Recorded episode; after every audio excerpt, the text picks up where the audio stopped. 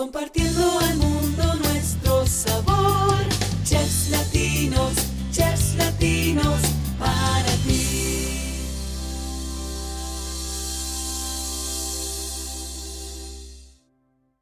Hola, bienvenidos a Chef Latinos Podcast. Les saluda Karina Guzmán. Cada una de nuestras historias de chefs son inspiradoras y hoy nos acompaña un chef que además de ser talentoso en la gastronomía, comparte algo que va más allá de ella. Su pasión no es solo preparar comida en un platillo, sino satisfacer los sentidos y el alma. Su nombre es Leo Razo, mexicano, jalisciense, con residencia en Laguna Hills, California. Es chef ejecutivo y propietario de Cambalache y Villa Roma. Lleva 30 años dedicándose a la cocina, ha ganado múltiples reconocimientos como ganador de Battle of Chefs en el condado de Orange, en California, primer lugar en Paella Valenciana en Los Ángeles, California. Ha participado también en Food Network, eh, en concurso internacional de paella sueca. Y bueno, además ha sido nombrado héroe contra el hambre de Orange County por el senador de Estados Unidos con más de 300 mil comidas para albergues y familias. Y bueno, su liderazgo ha sido reconocido por la prensa, organizaciones, Congreso y, y, su contribución a la comunidad en California, México, Europa y Sudamérica. Y bueno, ya no platico más. Hola Leo, bienvenido.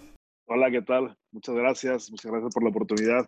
Leo, bueno, hay tanto, tanto que platicar que, bueno, ya ni sé ni por dónde empezar. Pero bueno, vamos por los inicios. A ver, platícame primero, ¿qué te hizo dejar tu México y llegar a Estados Unidos a principios de los 90? Mira, creo que, creo que hay un sueño siempre de por medio en la gente que estamos siempre del otro lado, ¿no? Ah, vienen los primos que, que, normalmente ellos ya estaban trabajando en, California y algunos que estaban en Chicago y vienen de visita, empiezan a contarte estas cosas que suceden, lo ves desde un, desde un margen diferente, ¿no? Y, en, en, cierto punto, siempre también con la, idea y los sueños de querer crecer, de querer progresar, de querer hacer cosas diferentes. Yo solía ser agricultor y, y, este, teníamos un par de, de ahí también en, casa donde normalmente nos manteníamos ocupados, pero siempre con, las ganas de querer salir y, querer progresar, hacer algo diferente. Yo creo que ahí inicia toda la, la, aventura de querer venir a, a California en ese momento. Y llegaste hasta acá, digo, muchos migrantes que vienen de México, no es fácil llegar acá. Inicias ahora sí desde abajo, ¿no? Y, como tú, eh, lavando platos, eh, empezando de cero, pero algo que caracteriza hermoso a los mexicanos es su trabajo duro. ¿Cómo fueron esos primeros meses, años que te tocó llegar y rascarle ahora sí desde abajo? Sí, mira, pues al principio es muy difícil el... Yo siempre creo que la, mayor pared que existe, aparte del border que está ahí para cruzar y, el, brincar el cerco, digamos, ah, ah, es la, ese choque de cultura, ¿no? Es un choque cultural grandísimo. El lenguaje, el, no tener, no poder comunicarte en el, en el idioma, ah, encuentras un mundo completamente ajeno y diferente a lo que estás acostumbrado. Entonces creo que ese, ese choque es el, es el mayor todavía. Y después yo, yo llego acá y siempre con la idea de, lo que era un, un, estilo de vida y cómo funcionábamos, a encontrarte de pronto dentro de una cocina que era donde trabajaban la, la mayoría de mis familiares y, y, de pronto no conocer ni siquiera el sistema de, de, cómo funciona la máquina del dishwasher, ni cómo funciona eh, el, cómo lavar la losa, cómo funciona el refrigerador. O sea, vas aprendiendo día a día el, formato, pero creo que la mejor forma de iniciar y, creo que el, crecimiento ha sido el hecho de, empezar ahí, en la parte fundamental del restaurante, que es la parte de limpieza y, la balosa, ¿no? Pasemos al otro lado, ahora de los platillos y de la cocina. ¿Cómo te fuiste metiendo a elaboración de platillos, a decir, bueno, esto va más allá y me interesa mucho más? Sí, bueno, es que creo que estando dentro de la cocina, pues sí hay un camino, ¿no? Sí hay un camino a seguir. el, el, hecho de hacer producción y después aprender a hacer las cosas fundamentales de preparación y, y, pan y esas cosas. Yo, yo empecé haciendo, bueno, estaba, trabajaba lavando los platos, les ayudaba a, las, a los cocineros a llenar la línea, a empezar a conocer los productos. Yo, no, yo jamás había escuchado, para mí sopa era, era sopa, ¿no? Lo que las pastas, todos son, nosotros le llamamos sopas, ese tipo de cosas. Después, este, por ejemplo, las berenjenas, yo no conocía las berenjenas, era, me decían, tráete un eggplant y era eggplant, berenjenas, o después el restaurante, el restaurante era italiano, o se utilizaba mucho el vocabulario de, cosas fundamentales como melanzane, como esas cosas en italiano, y, peor todavía, ¿no? Entonces vas, vas, vas aprendiendo ese, ese, estilo y ese funcionar, y pues creo que el camino siguiente era hacer preparación, después empecé a hacer pan, y después empezar a hacer platillos, y, de, una forma te vas involucrando en, en esa parte de querer ser cocinero, y porque es un camino, es un, es el irte yendo hacia esa dirección de crecimiento, que es a lo que normalmente venimos a crecer, ¿no? Sí, claro. Entonces, toda tu familia, bueno, la familia que emigró a Estados Unidos, en eso estaban, en la cocina.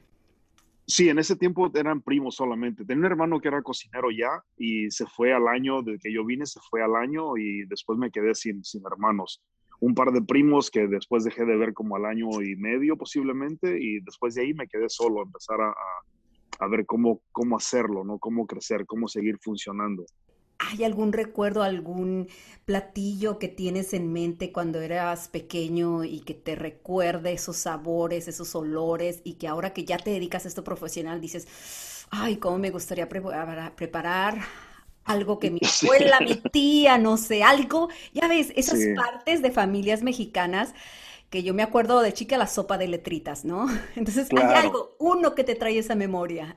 De hecho, creo que eh, hace un par de meses ya hice una degustación de tequilas en Villarroma y entonces quise enfocar el menú un poquito más a la parte, eh, digamos, mexicana, ¿no?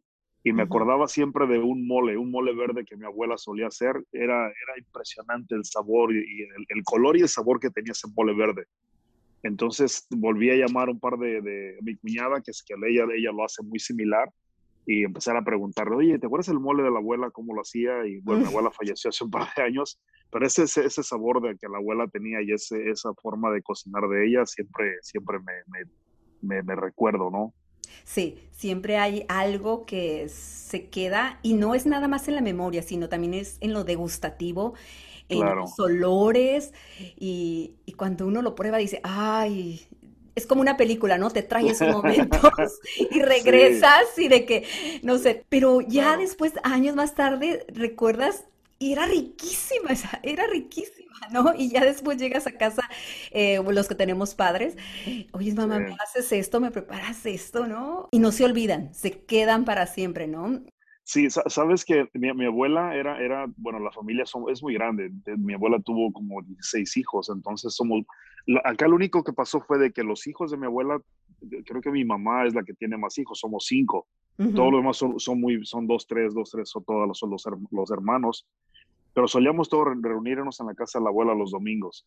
Y, y, era muy común comer birria, ¿sabes? Birria tatemada, que es muy tradicional en Jalisco. Y, la, mi abuela tenía una, una, mano exquisita para hacer la birria tatemada. Era de, de, todo lo, siempre muy común que por lo menos un par de veces por, o un par de veces por mes comiéramos birria. Y eventos familiares era birria tatemada de la abuela. Entonces, esa, esa, esa birria tatemada creo que nadie, nadie la, o no le he probado que sea tan rica como la que ella solía hacer. Bueno, ahora hablemos de Cambalache y Villa Roma, esa fusión italiana-argentina. ¿Cómo nacen estos proyectos? Sé que viajaste por Europa y en España, Argentina. ¿Cómo fue que te especializaste en eso? yo cuando empecé a cocinar, eh, yo sabía toda la parte de cocina italiana.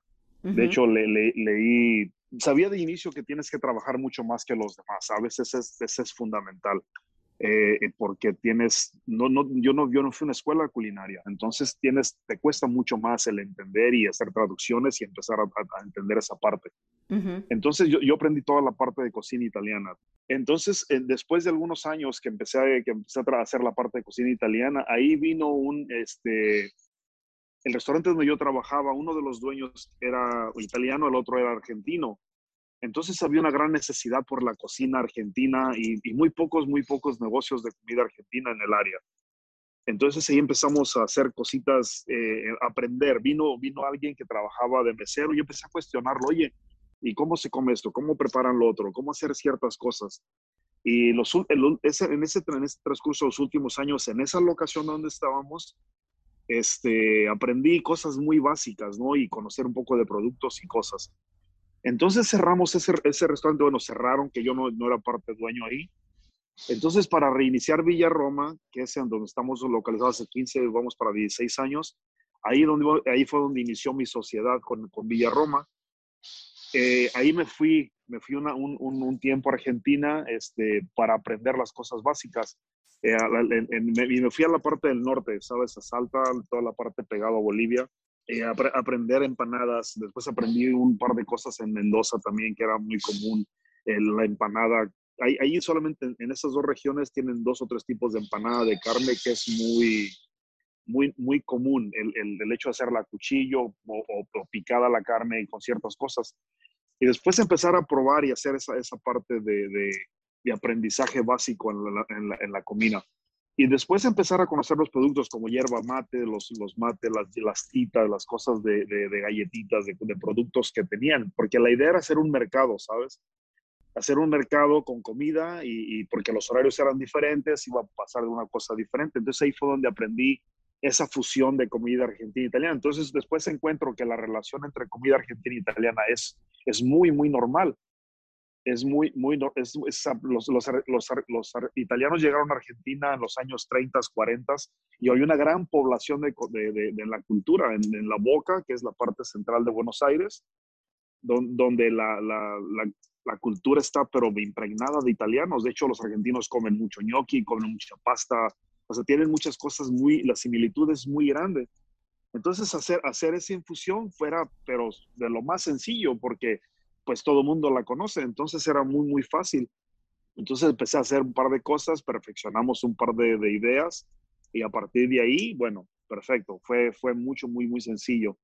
Y aparte que tardamos un año en, en reiniciar para hacer el mercado, y la gente ya estaba con la idea de lo que venía y era así como que ya viene y cuando empiezan y la gente pasaba a ver la construcción y pasaba a ver el proceso y todas esas cosas.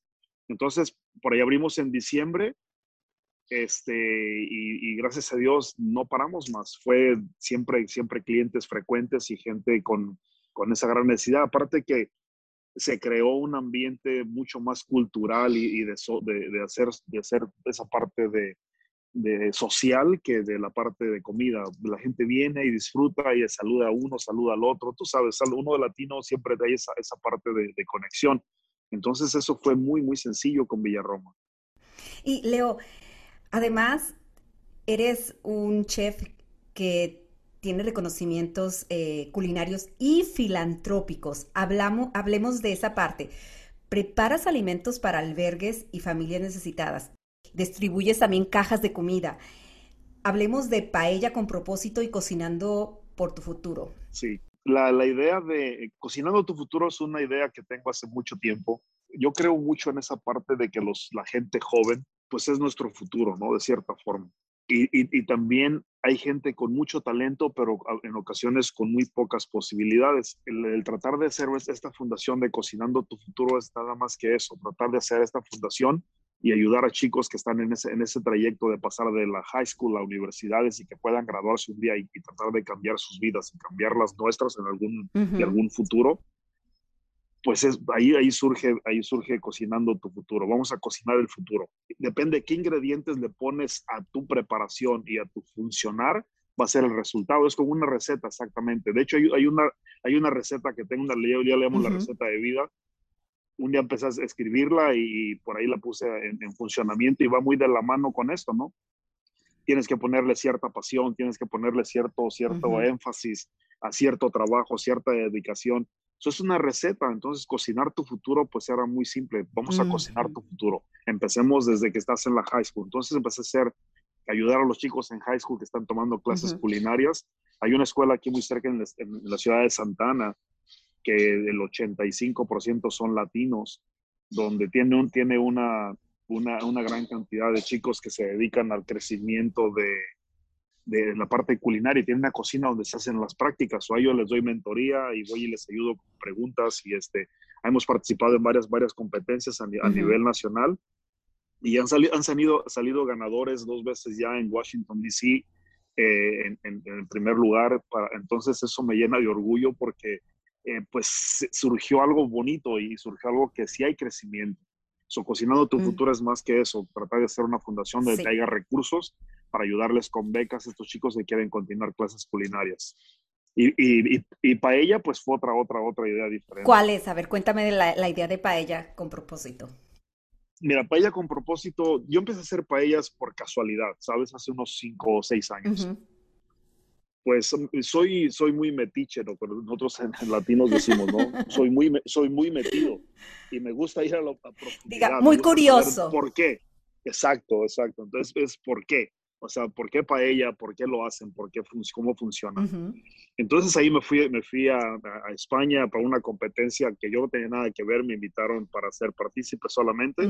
Pues me, me pagué mi boleto, me pagué mi estancia, me fui y empecé a ver y conocer la cultura y, por qué hicieron la. Entonces era el que más cuestionaba, pero ¿cuándo nace la paella? ¿Por qué nace la paella? ¿De dónde viene la... O sea, todas esas cosas, ¿no? Sí. Y yo hacía mis propias notas, o sea, cuando los demás iban ya a participar para hacer su paella normal, yo cuestionaba cosas, a veces me veían raro de las preguntas que yo hacía, pero era porque yo, yo tenía una idea diferente, ¿no? O sea, cuando yo regreso de, de, de España, regresamos en, a final de septiembre, y en octubre viene una primera semifinal en Los Ángeles y entonces yo ahí participo, porque yo fui, cuando fui a España me tomé un par de cursos hasta haciendo para hacer paellas. Entonces aprovechando que venía el concurso en Los Ángeles, aplico para el concurso y gano el primer lugar. So, con ese pase del primer lugar yo, yo podía participar en el siguiente año, en septiembre, en la, en la competencia mundial, mundial en Valencia. So, participo y después de, la, de esa participación hay un evento que se hace en, un hospital, hicieron una, una, gala en, el hospital de, para lo que recordar fuimos por el hospital de Mission Viejo para hacer un, una especie de clínica donde se hace investigación sobre cáncer, que no, tenía, no tenemos en el condado de Orange, hay una en el, condado de Los Ángeles.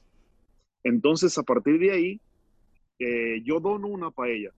Y le digo, mira, yo te voy a donar toda una paella, véndala como puedan, hagan una subasta y la paella va a constar para 25 personas. Yo llevo la sangría, llevo los aperitivos, llevo la paella, la preparo ahí frente a la gente para que la vean.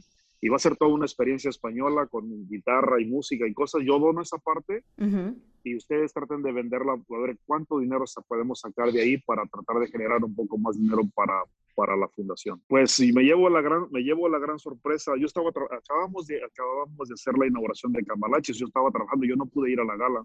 Y de pronto me empiezan a llegar mensajes de gente conocida que estaba en la gala y me dice, oye, tu paella está en, en, la, en la pantalla grande y estás en la pantalla grande y, y, está pasando esto y está pasando otro y de pronto era así como que, ¿cuánto crees que va la paella? Y así como que, no tengo idea, estaba trabajando, ¿no? Y era así como que, bueno, van 20 mil dólares y van 25 mil dólares y de pronto resulta que alguien la paga 45 mil dólares por la paella. Entonces, entonces fue así como que, oh, de hecho, hasta mis, los, los, chicos que tengo y todo así como, wow, buenísimo. Pero ya en mí, en mí dentro ya estaba así como, oh, se puede hacer algo más. O sea, no es, no es solamente la paella, ¿me entiendes? Ajá. Entonces ahí, entonces era e, empezar a bombardear esa parte y hacer algo. Bueno, paella, vamos a hacer paellas, bueno, hagámoslas con un propósito, que no sea solamente el hecho de hacer paella, que sea con un propósito, tratar de hacer cosas que puedan hacer uh, cambios, ¿no? So ahí surge la idea de hacer paella, paella con, con propósito, paella with a purpose. So todo lo que se recauda pago a los chicos que van conmigo o a hacer a, mi ayuda y esas cosas, eh, lo pago de ahí, pero todo lo que se genera alrededor de la paella, todo lo hago donación lo dono a instituciones con cáncer, lo dono a homeless, lo, dono, lo te estoy mandando despensas a mi pueblito donde yo nací o donde yo crecí. Es un pueblito muy pequeño, gente, personas de la tercera edad y enfermos.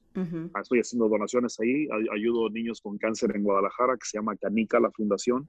Uh, doné equipo médico, que en mi pueblo no llegan los recursos, de equipo médico para COVID, para el hospital, ah, o enfermeras particulares. Ah, mascarillas, equipo médico, ah, trajes especiales. Uh, estoy ayudando al Cancer Society, al, Alzheimer. Es una cantidad infinita de cosas que estamos haciendo y ha sido todo gracias a la paella. Entonces la paella es así como que tiene esa, esa otra parte donde la paella surgió. Entonces yo, por la parte de investigación que yo hice, eh, la, paella es, muy flaquita, ¿sabes? es, muy, es, una, es una, una, yo a veces le digo cacerola y se enojan, pero bueno, la paella, que es la parte de la paella, que es el metal, es muy finita. Para poder hacer una buena paella, ¿qué es lo que tienes que hacer? Es anivelarla bien, pues si queda un poco de lado, el agua se corre de un lado, o el, el caldo, y se cocina más de un lado que de otro. O sea, las, tiene que ser muy flat, muy parejita. Tiene que estar muy, muy nivelada. Número dos, la simetría es muy importante. Toda la paella tiene que mirarse igual porque la pones en la mesa y tiene, es como una pizza, ¿no? Tienes que tener la misma carne de un lado que de otro. La simetría es muy, pues, muy igual. El color y la textura debe ser parte fundamental.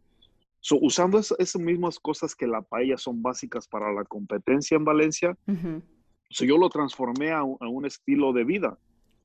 mi, mi, forma de verlo es que para, hacer, para, para el funcionar en tu vida diaria me gustaría que todo fuera más simétrico, que todos tuviéramos las mismas oportunidades, que todo fuera más nivelado, que todo fuera con la misma textura y los mismos colores, que todo el mundo tuviéramos esa parte, que, que, tuviéramos oportunidades. Hay gente que tiene mucho talento, pero muy poquitas oportunidades. Sí. O a veces, a veces ninguna. Entonces, la paella para mí se ha representado esa parte en la que quisiera que todo el mundo alcanzara un poquito de esa paella o de esa, de esa parte de vida, que fuera todo más simétrico y todo mucho más normal y todo mucho más con las mismas oportunidades de para todo el mundo, ¿no? Tienes muchos logros. ¿Cuál es la mayor satisfacción de todo esto? Sabes que es bien complicado. A mí me han preguntado, por ejemplo, si soy exitoso y, me, tiemblan los pies. No sé. Te, te juro, te juro, no sé. Eh, la gente me ha dicho, oye, debe estar orgullosísimo de no sé si estoy orgulloso. O sea, no, no sé qué es esa parte. No sé si es por, por mi forma de ser y mi forma de ver la vida, pero ha habido, ha habido cosas que me, han, que me han hecho saltar, digamos, de alegría y que me han hecho hacer, hacer este, pensarlo de esa manera. Mira, hay algo que a mí, por ejemplo, me satisface mucho y es ayudar, ayudar a esa gente que está en la calle. Los hombres para mí han sido es una gran pena. Y sabes, en algún momento los hombres uh, estaban medio marginados por, por, el hecho de que, sabes, ¿no? Ah, son prostitutas, ah, son drogadictos, son alcohólicos. Y yo con el paso del tiempo y los años que he recorrido de albergue en albergue y viendo a la gente vivir debajo de los puentes y hablando con gente, he descubierto que hay abogados, hay doctores, hay empresarios, hay gente ahí metida que por desgracias de la vida o por, por ciertas malas decisiones, su vida se transformó por completo y, ha habido cambios muy complicados. So, el tratar de darles una mano y tratar de sacarlos me satisface mucho. Pero creo que el mayor logro de todo ha sido que un día eh, mi hijo, el más grande, Luis, por ejemplo, yo trabajaba un montón. El año pasado, por ejemplo, también fue lo mismo. Pero estaba muy dedicado a hacer cosas y siempre estaba ese, ese, esa, esa, pregunta de si estoy haciendo lo correcto para con mi familia y mis niños. Mm. Y un día llego a casa y me dice mi niño, hey, casi no te he visto, ya van, ya van como casi tres semanas que te veo solo un poquito en la noche antes de dormir y en la mañana sigues dormido porque nosotros nos vamos temprano y te tienes que parar o a veces te vas muy temprano y no te vemos. Pero sabes, quiero que sepas que estoy muy orgulloso de ti. Ah él y solo tenía 12 años, ¿sabes? En ese momento. Y, y, me dice, estoy muy orgulloso de ti, estoy muy orgulloso de lo que haces y las cosas que haces y lo que has cambiado en la gente. La verdad que me gustaría que siempre continúes haciendo lo mismo. So, esa parte, ah, wow, este, te, te, llena de orgullo, te llena de satisfacción y te das cuenta de que ah, tiene sentido lo que haces, tiene sentido y, tiene, y, ok, eh, vas por, el, vas por el camino del bien, ¿no? Yo creo que esa parte me satisface más y, me ha llenado más que cualquier otra cosa. Bueno, ya casi por último, ¿me podrías dar un consejo de sabiduría a los aspirantes a, la cocina o a la gastronomía? Yo creo que el mayor es que no paren, no puedes parar, no, nadie te puede detener y nadie puede decirte que no puedes. Los límites creo que no existen o te los pones tú.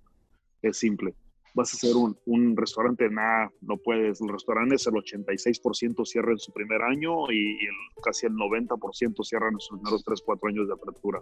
Las estadísticas van en contra del empresario en, gastronomía. So, creo que el consejo mayor es eso, no paren, sigue soñando y sigue soñando en grande, pero tienen que, tienes que despertarte para realizar los sueños, no te puedes pasar toda la vida soñando, soñando, soñando, o sea, tienes que actuar, tienes que hacerlo, que nadie te detenga, eso es algo que tienes que hacerlo. Y, mira, para muestra un botón, ¿no? Sí. Eh, es, simple, eh, no puede, nadie te puede parar. Yo en ocasiones siempre les digo, mira, cuando alguien te dice que no puedes, tienes que tomar una silla, dársela, siéntate y watch me, veme, veme que sí puedo y veme que lo voy a lograr, veme que lo voy a poder hacer. Es de esa manera, no puedes parar. Leo, bueno, mi admiración y respeto por todo lo que haces por la comunidad. Qué hermosa labor humanitaria. Y gracias, gracias por compartir tu historia en este espacio. No, es un placer. Muchas gracias a ustedes por la oportunidad y este, ahí estamos siempre a la, orden, cualquier cosa. Ah, si hay alguien que tenga alguna pregunta, hay alguien que pueda ayudar o con un consejo de cómo hacer o qué hacer, soy completamente abierto y, siempre están mis redes sociales, están siempre ahí disponibles. Y, cualquier pregunta y cualquier cosa que pueda colaborar con alguien que está en proceso, que tenga preguntas o que quiera hacer cierto crecimiento o abrir su negocio y algo pueda yo aportar, a la orden, sin ningún problema, este, siempre disponible para tratar de ayudar a los demás. Mil gracias. Y a nuestros oyentes, mil gracias. Recuerden, queremos saber sus sugerencias y opiniones. Así es que escríbanos a cheflatinos.com. Allí les aseguro que leeré, que voy a leer cada uno de sus mensajes. Hasta la próxima. Compartiendo al mundo nuestro sabor, chefs latinos, chefs latinos.